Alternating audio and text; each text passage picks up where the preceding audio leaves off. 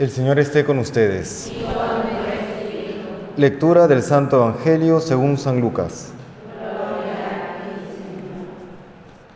En aquel tiempo dijo Jesús a los fariseos, había un hombre rico que se vestía de púrpura y de lino y banqueteaba espléndidamente cada día.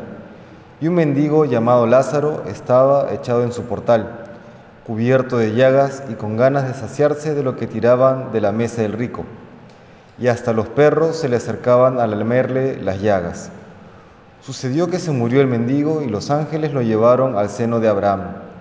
Se murió también el rico y lo enterraron y estando en el infierno en medio de los tormentos, levantando los ojos, vio de lejos a Abraham y a Lázaro en su seno y gritó, Padre Abraham, ten piedad de mí y manda a Lázaro que moje en agua la punta del dedo y me refresque la lengua, porque me torturan estas llamas. Pero Abraham le contestó, Hijo, recuerda que recibiste tus bienes en vida y Lázaro a su vez males. Por eso encuentra aquí consuelo mientras que tú padeces. Y además, entre nosotros y vosotros se abre un abismo inmenso para que no puedan cruzar, aunque quieran, desde aquí hacia vosotros, ni puedan pasar de ahí hasta nosotros. El rico insistió, te ruego entonces, Padre, que mandes a Lázaro a casa de mi Padre, porque tengo cinco hermanos, para que con su testimonio evites que venga también ellos a este lugar de tormento. Abraham le dice, tienen a Moisés y a los profetas que los escuchen. El rico contestó, no, padre Abraham, pero si un muerto va a verlo, se arrepentirán. Abraham le dijo, si no escuchan a Moisés y a los profetas, no harán caso ni aunque resucite un muerto. Palabra del Señor.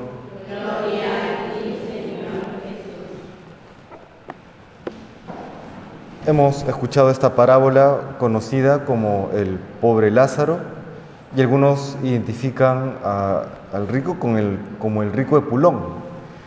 Un primer punto a notar, Epulón no es su nombre, Epulón significa el rico que banquetea, mientras que a Lázaro sí eh, tiene un nombre en el relato. ¿no? Cuando una persona tiene un nombre es porque conocemos a esa persona, la identificamos, la podemos llamar la podemos mencionar. Cuando alguien no tiene nombre es un anónimo, lo cual ya muestra algo terrible, ¿no? Este rico ante Dios, por decirlo de alguna manera, es un anónimo, no es una persona que conoce a Dios. Y esto se prolongó a lo largo de su vida.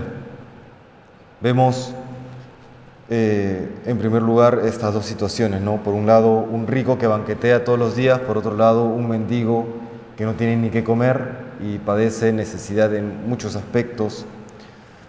No es que se condene la riqueza y se ensalza la pobreza en sí mismas, sino lo que nos presenta el Señor es dos situaciones opuestas y extremas y la actitud respectiva, que es lo que quiere hacer notar, ¿no?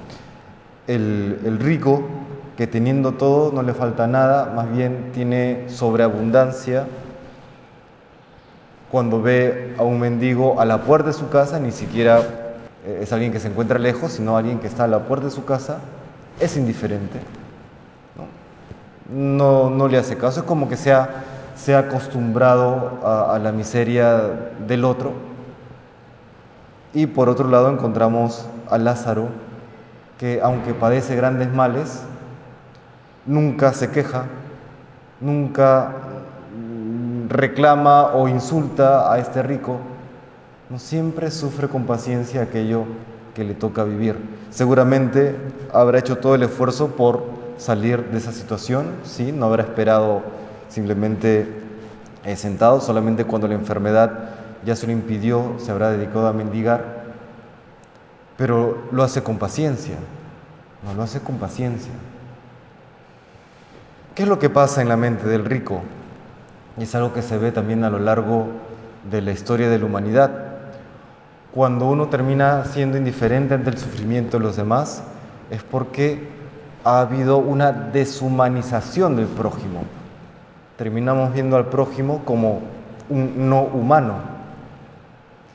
Y más bien cuando tenemos esa capacidad de, ir, de acoger, de ayudar, es porque yo me identifico con el prójimo, porque hay una empatía. Uno dice, este que está sufriendo podría ser yo, podría ser mi hermano, podría ser mi padre, podría ser mi madre. Y de hecho lo es. No es. Y más que eso es el mismo Jesús, porque Cristo ha querido identificarse con nuestro prójimo sufriente. Que el Señor nos arranque pues de nosotros mismos, ¿no? de nuestros egoísmos, que podamos salir al encuentro, al encuentro de los demás, que podamos en este tiempo de cuaresma en que se pone el acento eh, en la limosna también, que podamos hacer la limosna tanto material como también la espiritual. Eh, el, dar limosna de decir una palabra de aliento, una palabra de esperanza, una palabra de ánimo. Me imagino que todos aquí nos encontramos con en el día a día con noticias terribles por parte de personas, ¿no? Eh, hermanita, rece por mi padre que ya falleció. Eh, hermanita, rece por, por mí que estoy enfermo. Rece por mi hermana que está pasando por un mal momento eh, en su vida, etcétera, etcétera. Sí, por supuesto, recemos, pero también no olvidemos la calidez y la ternura humana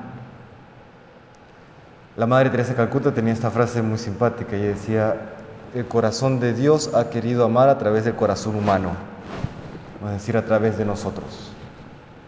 Entonces no olvidemos eso y sepamos acoger, acompañar, sostener a aquellas personas que el día de hoy tanto lo necesitan. Que el Señor nos bendiga.